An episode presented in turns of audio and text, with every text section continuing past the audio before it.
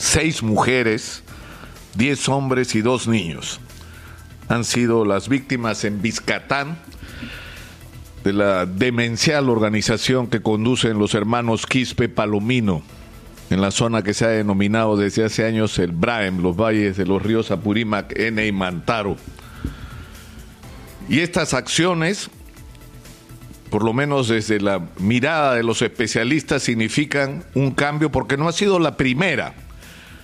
Hace unas semanas, alrededor de la primera vuelta, una familia entera fue acusada por las huestes de los Quispe Palomino de ser informantes de las fuerzas del orden y fueron asesinadas salvajemente, salvajemente.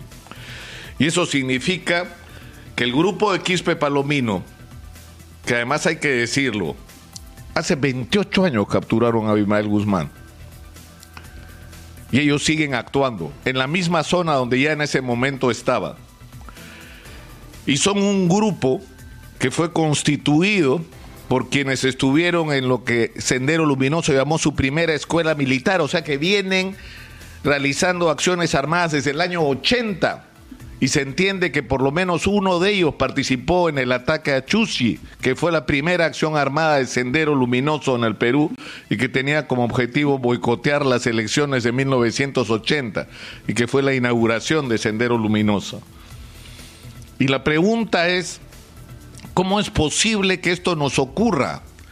Es decir, ¿cómo es posible que haya transcurrido tanto tiempo y que esta organización no haya podido ser desarticulada por lo que en el Perú hemos tenido y tenemos una policía antiterrorista de las más eficientes del mundo, sin ninguna duda, de las más eficientes del mundo, que fue capaz de capturar a toda la cúpula de Sendero Luminoso y a toda la cúpula del MRTA casi sin haber disparado un balazo, a pura inteligencia. Y en un contexto en el que hay que decirlo también, las Fuerzas Armadas, en alianza con las organizaciones de campesinos y sobre todo con los comités de autodefensa, habían logrado arrinconar a las huestes de Abimael Guzmán en la sierra del Perú, sobre todo. Esa combinación fue la que permitió la victoria sobre el terrorismo en 1992. Pero el problema es que a partir de ese momento lo que hemos tenido es a Abimael Guzmán diciendo desde la cárcel que hay que cesar las acciones armadas para preservar su vida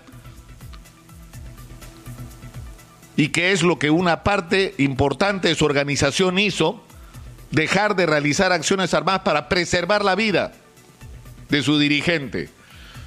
Y mientras tanto hacer lo que están haciendo, porque acá lo hemos dicho insistentemente, Sendero Luminoso no ha desaparecido, señores, sigue existiendo.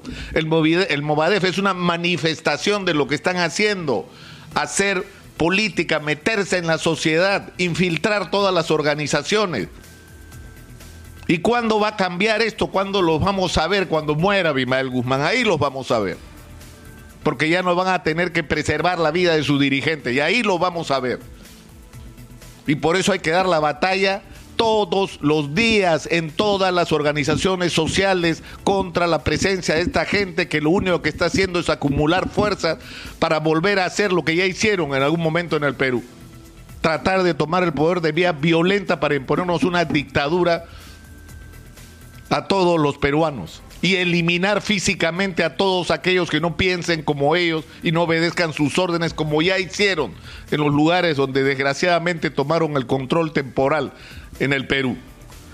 Pero hubo una facción, la de los Quispe Palomino, que se negó a renunciar a la acción armada y permaneció en el BRAM realizándola. Y la pregunta una vez más es ¿por qué ha sido posible esto? Y la respuesta no es tan complicada el Braem es la principal zona de producción, no de hoja de coca, de cocaína del mundo. Lo que hay en el Braem es el más grande laboratorio de cocaína del planeta. Colombia produce en este momento más cocaína que nosotros, pero en ninguna parte de Colombia hay la concentración de laboratorios que tenemos nosotros en el, el Braem es el lugar donde se produce la mayor cantidad de clorhidrato de cocaína del Perú y eso es posible porque entran insumos y sale el clorhidrato. Y eso es imposible que ocurra sin la complicidad de nuestras autoridades. Y eso es también lo que explica la barrera de protección que puede tener el grupo de los Quispe Palomino, que se ha asociado a los narcotraficantes y que han pasado a ser parte de las organizaciones y de la estructura de narcotráfico en esta región. Y esto no puede seguir así. No podemos aceptar que esto continúe, esto tiene que terminar. Y no hay ninguna justificación para que siga muriendo gente como está muriendo en esa zona. Ya pagamos el suficiente precio en miembros de la policía y de las Fuerzas Armadas y ahora se agrega de civiles en manos de esta gente para aceptar que esto pueda continuar. Hay que hacer en el BRAE lo que haya que hacer. Hay que diseñar una estrategia. Hay un trabajo de inteligencia. Por Dios, si se ha hecho antes, ¿por qué no es posible ahora? porque se convierte en una, en una barrera aquellos que no quieren que se haga lo que hay que hacer, porque en el camino vas a tener que enfrentarte al narcotráfico, del que muchos se están beneficiando hoy, porque, insisto, es imposible que entren insumos para producir 250 toneladas de clorhidrato de cocaína sin complicidad de autoridades corruptas. Y es imposible sacar 250 toneladas de cocaína sin que las autoridades lo permitan. Porque eso es lo que está pasando ahí.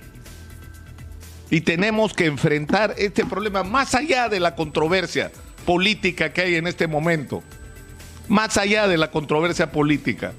Esto es un tema en el que todos los peruanos tenemos que estar unidos porque son una amenaza para todos. Es un anuncio de lo que va a pasar en el Perú. Si Abimael Guzmán muere, y Sendero Luminoso decide regresar a lo que hicieron hace algunos años y que todos los peruanos sufrimos. Estamos avisados. No hay tiempo que perder, hay que hacer lo que haya que hacer ahora.